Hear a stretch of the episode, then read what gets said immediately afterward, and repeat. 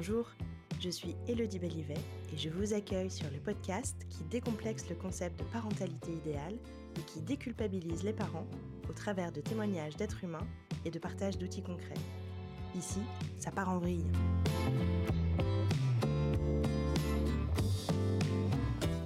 Manon, pendant sa première grossesse, s'est nourrie entre autres d'un certain nombre d'ouvrages sur la parentalité bienveillante, sur le développement psychomoteur de l'enfant, sur les neurosciences. Bref, elle s'est préparée à devenir maman. Et puis, Pio est arrivé, et la théorie est venue se colorer au travers des jours, des nuits, des semaines, des mois et des années. Manon, elle a les clés. Elle apprend à lâcher prise pour elle, pour son enfant, parce que tout n'a pas la même importance ici et maintenant, et que si les carottes ne sont pas cuites, ce n'est pas si grave. Il reste peut-être un petit pot dans le placard. Je laisse place à Manon et à cette tranche de vie qu'elle nous partage, ponctuée de ses réflexions, de ses introspections et de ses remises en question. Bonne écoute.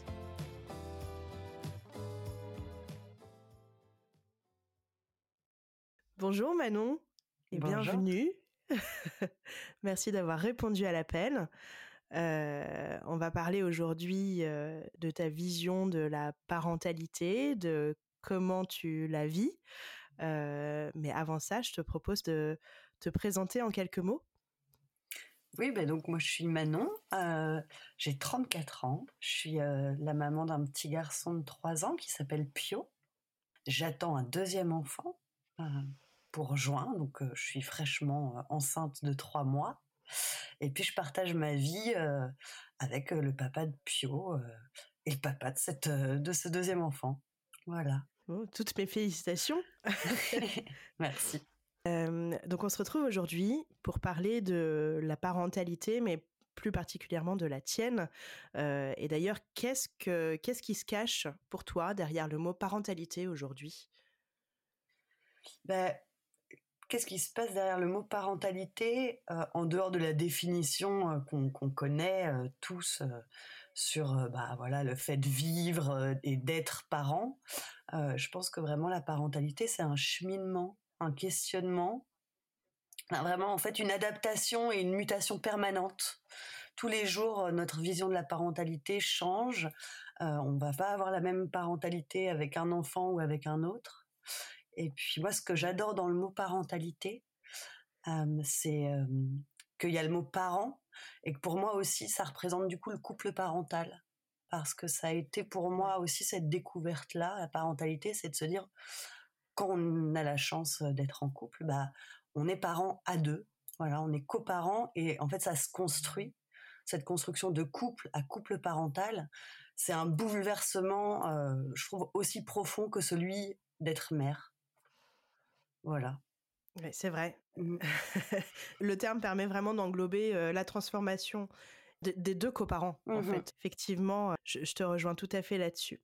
Et si on en vient un petit peu euh, à la période avant de devenir parent, euh, j'imagine que comme la plupart d'entre nous, tu devais avoir peut-être des principes ou des croyances toutes faites sur comment tu allais aborder ta parentalité avec l'arrivée de Pio. Ah là là. Et puis il y a peut-être de grandes chances pour que ces principes ou ces croyances aient volé en éclats à l'arrivée de ton enfant. Est-ce que tu veux bien nous en, nous en partager quelques, quelques croyances justement que tu avais? Bah oui, j'en avais tellement. Euh, bah alors, j'ai quand même mis neuf mois euh, pour, pour, les, pour en déconstruire beaucoup. Euh, mais voilà, Ouais. mes neuf premiers mois de grossesse vraiment m'ont permis euh, de, de penser à ma parentalité, d'y réfléchir, de beaucoup lire. Euh, bon, bon, après, euh, voilà, il y a quand même un grand écart.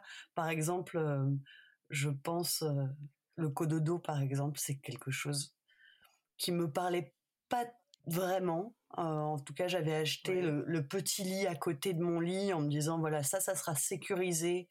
Euh, il est à côté de moi, mais à trois mois, euh, six mois, il ira dans sa chambre Euh, et de toute manière, il dormira jamais dans le lit parental. Voilà, deux ans plus Ouais. tard, il était toujours au milieu de nous deux. Donc le principe. et, et même chose pour l'allaitement.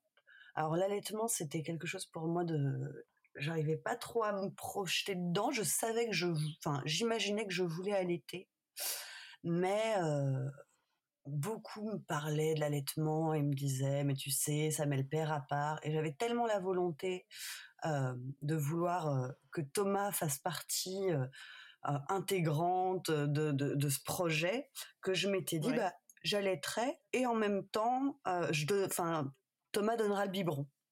D'accord. Euh, donc ça, c'était un grand principe. Je m'étais dit, voilà, il pourra donner des biberons de temps en temps. Euh, c'est important aussi pour lui de pouvoir nourrir cet enfant. Oui, pour pouvoir effectivement euh, s'inscrire dans, dans, cette, bah, dans cet accompagnement aussi, dans cet aspect de la parentalité qui est de, de nourrir Pio. Et du coup, c'est quelque chose que vous avez réussi à mettre en place? Alors pas du tout. Je ça n'a plus du tout été un désir pour moi à partir de la première tétée. Euh, j'ai tellement adoré allaiter, c'est tellement devenu, euh, bah en fait mon rôle. Je me voyais pas donner le biberon. J'ai j'ai allaité Pio jusqu'à ses deux ans et demi.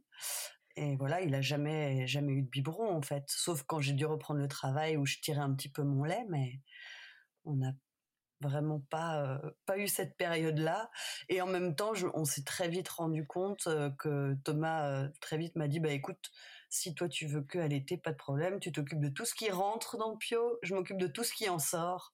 Et donc lui il avait voilà. Ah, belle complémentarité. Moi la nuit je me réveillais pour l'allaiter et Thomas se réveillait pour le changer. Et, en fait c'est des moments très forts aussi. Quand tu changes ton enfant quand tu le laves bien sûr. ils ont, eu ils ont eu aussi cette cette rencontre. Oui vous avez pris conscience que finalement la rencontre et le lien ne se créaient pas uniquement autour de la nourriture oui, de l'alimentation en tout cas de, de, de, votre enfant. C'est qu'il y a mmh tellement de choses sur lesquelles Thomas peut vraiment vraiment trouver sa place de coparent, effectivement, te laisser l'allaitement et, prendre en charge le reste, effectivement, c'est un, un, beau travail d'équipe. oui, c'est la parentalité, c'est un travail d'équipe, souvent. Hein. Ouais. Quand on en a la possibilité, mmh. c'est vrai que c'est chouette. Du coup, il a absolument pas souffert de, de, ta volonté de pouvoir allaiter exclusivement Pio? Pas du tout. Non, pas du tout. il a été vraiment tout de suite à fond pour. Et même l'allaitement long lui a pas du tout posé de, de, de problèmes ou de questionnements alors que c'est encore souvent un grand questionnement hein, dans notre société. Et je pense que c'était un petit peu pour ça que c'était un de mes principes de me dire ah je vais pas que l'allaiter, je lui donnerai le biberon parce que c'est encore tellement connoté fusion de la mère avec son bébé, incapacité de la mère à se séparer de son enfant, à laisser la place, voilà.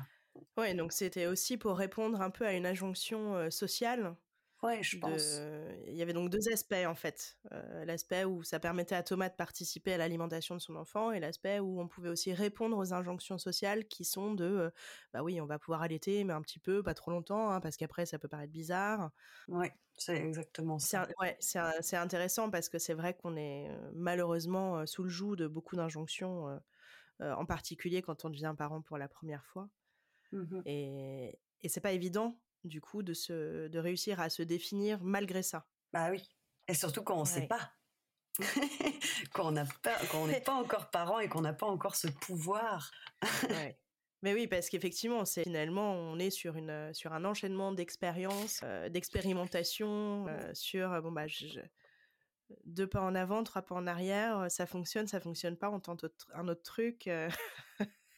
c'est beaucoup d'essais à tâtons, quoi. Oui. Est-ce que tu avais d'autres principes que tu avais avant de, devenir maman ou même avant de tomber enceinte peut-être? Ah bah oui, j'en avais plein, mais bon, euh, je pense que j'avais j'avais ceux que toutes les mères ont. Hein. je m'étais dit que je ferais que de la nourriture bio, que je cuisinerais toujours maison et que jamais j'achèterais un petit pot euh, industriel. Voilà, j'ai acheté des petits pots bio pour un peu me déculpabiliser, mais euh, j'ai acheté des petits pots, voilà. ça dépanne, hein Voilà, il m'arrive de donner un chocolat ou un bonbon euh, à 20 heures parce que j'ai pas envie de me prendre la tête, que je suis fatiguée et que je me dis bon, aujourd'hui c'est pas c'est pas ma lutte. c'est pas mon combat.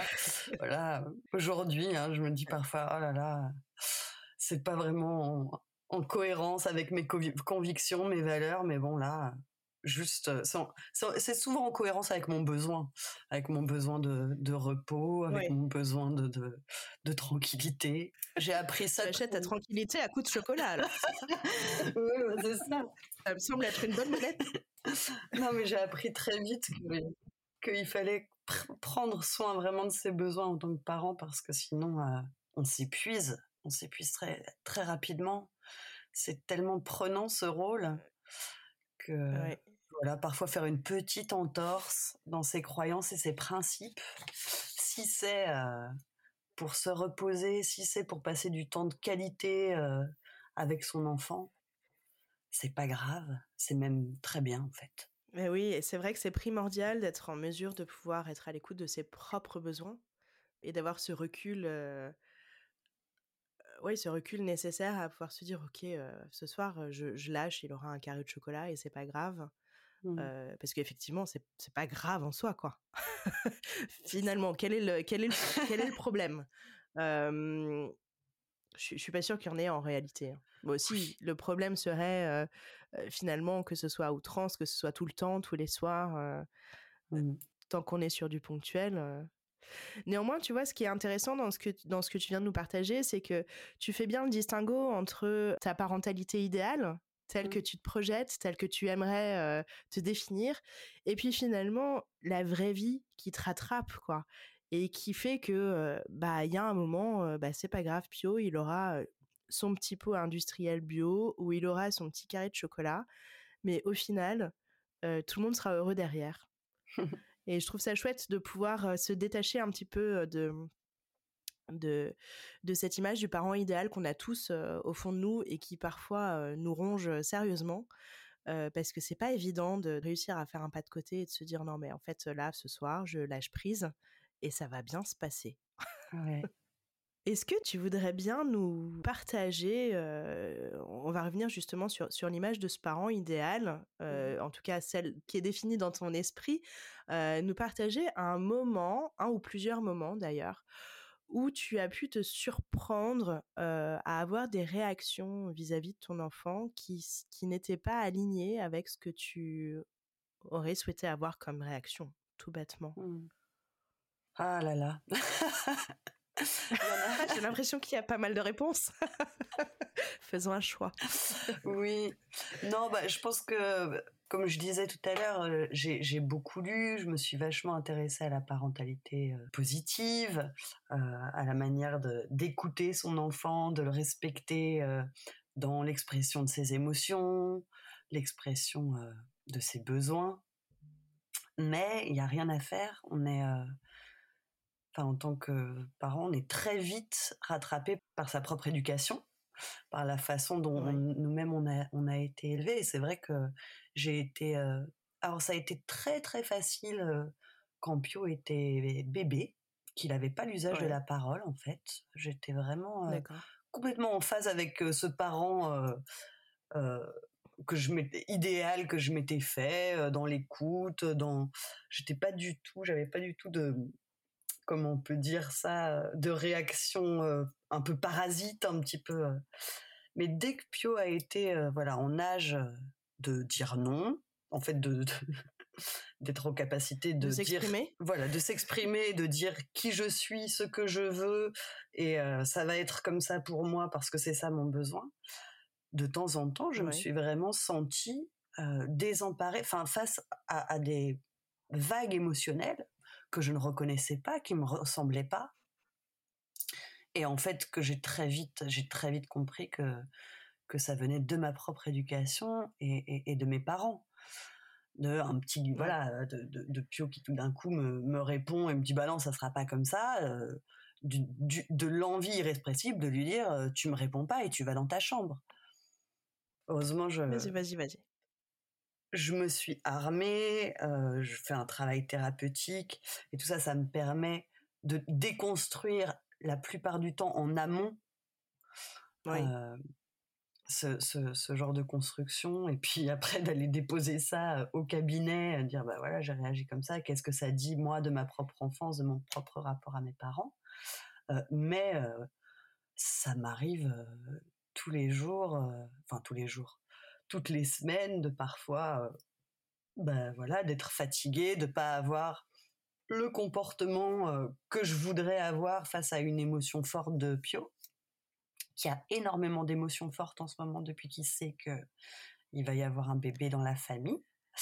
Ah et que voilà, avec les nausées, avec la fatigue, parfois c'est vraiment dur. Et, mais en fait, et voilà, et en fait on répare. Voilà, ça ça, voilà, je, dévie. Parfois ça m'arrive de crier, ça m'arrive de dire bon là, là vraiment j'en peux plus, euh, je, dois, je, je, sors prendre l'air parce que mon attitude va pas du tout être appropriée et de revenir et de dire bon bah d'expliquer en fait ce qui s'est passé, de verbaliser, de réparer, euh, ça marche aussi. Hein. C'est chouette parce que Ouais, ouais, effectivement, cette façon de, procéder, en, finalement en s'acceptant euh, avec ses travers, si je puis dire, mmh. et puis de verbaliser derrière, de réparer la relation, de s'excuser, d'expliquer. Je pense que bon, c'est jamais agréable pour nous en tant que parents hein, d'aller d'avoir une réaction qui va à l'encontre de, de, ce qu'on aimerait faire. Néanmoins, être en mesure de revenir dessus et d'en discuter avec nos enfants, même quand ils sont tout petits, je pense que c'est important quand même pour leur modélisation. ça leur permet de leur apprendre en premier lieu qu'on peut se tromper et qu'on peut réparer. Et je pense que c'est vraiment fondamental. Oui. Après, il y, a, autre chose que tu disais qui, euh, qui me semble intéressant aussi, c'est que euh, finalement, nos réactions, euh, ou en tout cas les tiennes, viennent de, de, ce que tu as pu vivre dans ta propre enfance, l'éducation que tu as reçue. Mmh. Et du coup, ce sont des choses que tu déconstruis.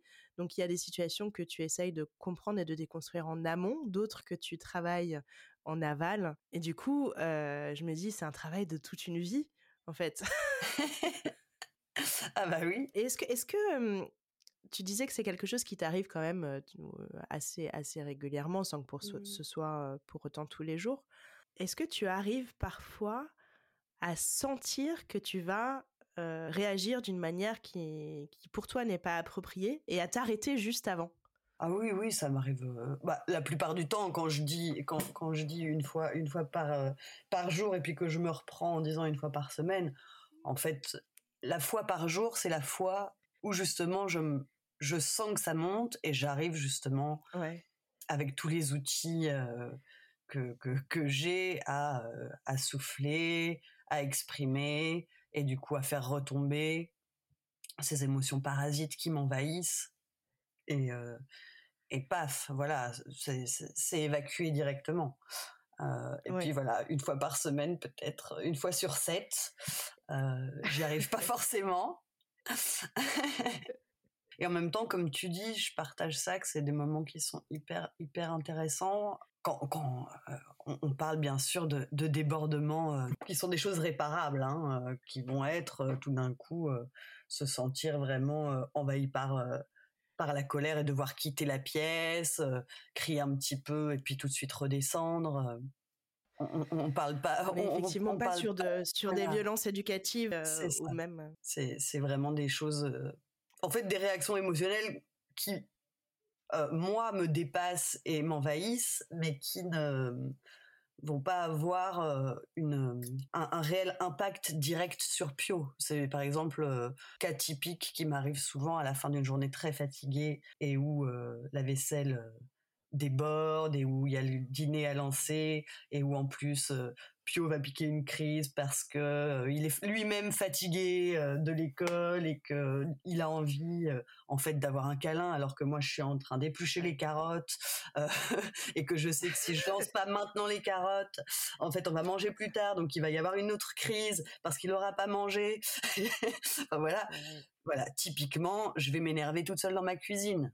Voilà et là en fait pour moi, j'ai pas géré bien parce que j'aimerais être en capacité de réussir à souffler, de réussir à me relaxer, de relativiser sur la, la priorité et l'ordre des choses. Et parfois, c'est trop compliqué pour moi sur le moment de prioriser et de me rendre compte de ah oui peut-être que effectivement on n'est pas à deux minutes près pour lancer les carottes que si je m'assieds deux minutes que je prends le temps de faire un gros câlin à Pio que si j'appelle Thomas pour lui dire en fait je, là Thomas Pio il a besoin d'un câlin est-ce que tu peux prendre l'heure du repas tout se passe bien tu vois, j'ai les clés, hein, en fait. Hein. Mais parfois, dans le stress, paf, il n'y a, y a, plus rien qui marche, quoi.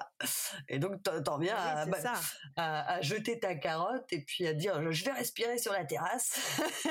et voilà, deux, minutes plus tard, tu reviens, tu dis, bon, ça va, les gars, maman, euh, elle est fatiguée, euh, là, elle n'a pas géré. Euh, ça arrive, elle avait besoin de souffler, euh, ça n'a rien à voir avec, euh, avec vous. Euh, c'était sa journée.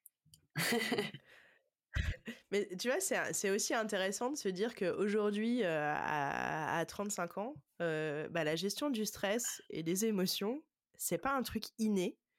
Et que si nous, en tant qu'adultes, on éprouve encore tant de difficultés sur la régulation de notre stress et de nos émotions, il paraît quand même du coup assez évident que d'attendre ça de la part de nos tout petits bouts de chou, en particulier quand ils sont vraiment bambins, c'est très incohérent, quoi. Bah, c'est totalement incohérent. Et en même temps, on ne sait pas faire, mais nos parents ne savaient pas faire. On n'a pas eu vraiment des exemples de, gens qui savaient faire. Moi, je, en tout cas, j'en ai pas eu. J'ai vraiment plus eu des exemples de, répression émotionnelle, euh, de, de, gestion du stress, mais de mauvaise gestion du stress, parce que du coup, euh, de, collection de timbres et de choses qui explosent euh, d'un coup, où nous, on était vraiment sidérés en tant qu'enfants, parce que tout d'un coup, tout pétait parce qu'il y avait une paire de chaussures qui n'était pas rangée au, bon endroit. en fait, c'était pas ça le sujet. Euh, ah mais on a encore oui le déclencheur c'était pas non mais on, rencontre encore énormément ça même dans notre vie euh, au travail euh, dans notre vie de tous les jours des gens qui vont rien que de regarder les automobilistes et puis les cyclistes, je pense que c'est pas vraiment parce que le cycliste va trop lentement que l'automobiliste se met à l'insulter et veut se battre avec lui. C'est le gars, il a mal géré son stress avant, en amont. il y a peut-être beaucoup de. Mais oui, c'est vrai que c'est vrai qu'on vient de, de, générations où on, on nous a pas appris quoi, et on n'a pas mmh. appris à nos parents non plus. Donc, euh, mais il était temps qu'on essaye de d'inverser la vapeur avec nos propres enfants justement ah et qu'on tente une nouvelle chose. C'est ça. bah oui. Bon, bah c'est chouette. Tu voulais, tu voulais peut-être nous, nous, partager un autre, je sais pas, un autre, un autre moment. Non, mais je voulais parler de quelque chose de plus, de plus large qui est aussi quelque chose dont je me suis rendu compte avec tous ces bouquins sur l'éducation positive que j'ai lus et que pour moi en fait en tant que, que mère ça a été assez enfin, étrange compliqué de de faire la différence entre c'est une proposition une manière d'aborder un problème et puis la recette magique. Et que encore aujourd'hui parfois je suis un peu je suis un peu étonnée parfois quand je fais quelque chose, c'est dans les bouquins, allez, on va parler, et puis ça ne marche pas du tout. et puis tu dis, allez, c'est pas, il est en train de se rouler au supermarché par terre, mais c'est c'est normal, il y a beaucoup de sollicitations, il est voilà, et je vais je vais lui parler, je vais me mettre à sa hauteur, on va sortir prendre l'air, ça va passer. C'est comme ça dans tous les bouquins. Hein. En deux minutes, euh, la crise elle est réglée, machin. Ton enfant, pas du tout. Il est sur le parking. il refuse d'être attaché. tout le monde te regarde, l'air de dire mais attends. il te donne des coups. Et donc euh, voilà, c'est toujours aussi ça. Ça parfois, ça me crée aussi beaucoup d'émotions de, de, parfois me dire mais attends mais là alors de moins en moins mais vraiment au début je me disais mais, mais j'ai pourtant tout bien fait. C'était un peu mon mon, complexe de la bonne oui, c'est ça. t'as, ah, tous les outils t'as tout lu et et en fait ça fonctionne toujours pas quoi. Non. Voilà, et donc, enfin, c'est ça aussi, je pense, la parentalité, comme on disait tout à l'heure, c'est aussi lâcher prise, quoi, se dire, ben en fait, parfois, voilà, comme pour moi, la gestion du stress, alors que j'ai tous les outils, ça fonctionne pas toujours, bah, c'est normal aussi que pour mon enfant, bah, il y a des jours où bah, il est juste pas, pas la capacité, pas l'envie, pas de gérer son stress et que ça doit péter et, et voilà, ça pète. ah oui. Et en même temps. Mais c'est vrai, ouais. Et en même temps, voilà, c'est aussi, moi, c'est souvent ce que je dis, ce que je dis à Pio pour lui expliquer. Je dis, tu vois, quand tu rentres de l'école et que tu fais des, grosses crises comme ça, de, clairement des pleurs de décharge, je, dis, je sais que tu le fais avec moi parce que tu es en confiance, que tu es bien. Elle dit, tu vois, maman, c'est la même chose. Toute la journée, elle a travaillé, elle n'a pas pu dire quand ça allait pas, elle n'a pas pu dire quand elle était stressée. En fait, c'est parce que je suis en confiance avec vous que ça sort maintenant. Voilà, maintenant, là, je suis, je suis fâchée, je suis triste parce que ça s'est pas bien passé. Et c'est une preuve de confiance aussi de vous faire part de ça. Mais ouais, c'est super chouette de pouvoir le verbaliser avec Pio. Et parce que c'est vrai qu'on parle toujours de l'enfant vis-à-vis de sa figure d'attachement, quand il est sécure, etc. Mais tu as totalement raison. Euh, l'inverse est tout à fait vrai aussi. Et nous, quand on va pas bien, et qu'on rentre à la maison et qu'on est avec nos figures d'attachement, qui sont bien souvent euh, euh, bah, notre famille, c'est-à-dire notre conjoint, conjointe, nos enfants ou notre enfant, bah, c'est le moment où on peut aussi vider en fait le, réservoir qui était trop plein, quoi. Ouais. Et alors, je vais, je vais te demander une dernière chose. Mmh ce serait que tu puisses nous partager une ressource. Alors, ça peut être un livre, ça peut être une astuce, ça peut être un podcast, ça peut être ce que tu veux, mais nous partager une ressource de parents. J'ai choisi de vous partager un tout petit bouquin qui s'appelle Parents sans s'énerver d'Isabelle Filiosat.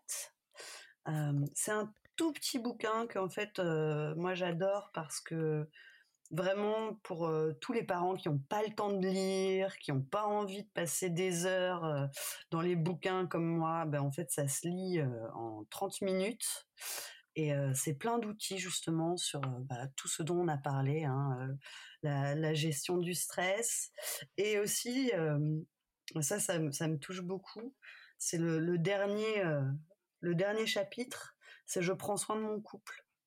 Et comme c'est important justement voilà, quand on a la chance d'être un couple parental, de continuer à prendre soin de ce couple-là, de, son couple et de et que en fait, euh, bah, faire équipe, euh, faire équipe, c'est hyper important. Voilà, donc euh, ça se présente, je ne sais pas combien il y a de pages, il y a, il y a 50 pages, et puis ça, ça, se présente sous forme de 10 petits défis à réaliser chaque jour. C'est très sympa.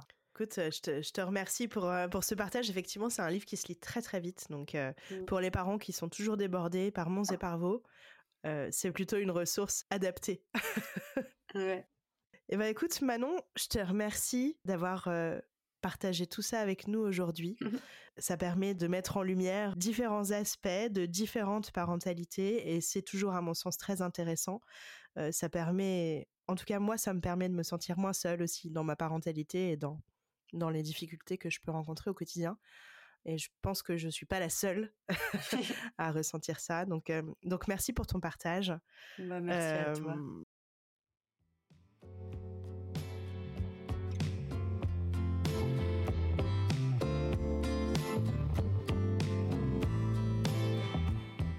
L'épisode d'aujourd'hui est terminé et j'espère qu'il vous a plu. Si c'est le cas, n'hésitez pas à me le faire savoir au travers de commentaires et à m'envoyer des étoiles sur votre plateforme d'écoute habituelle.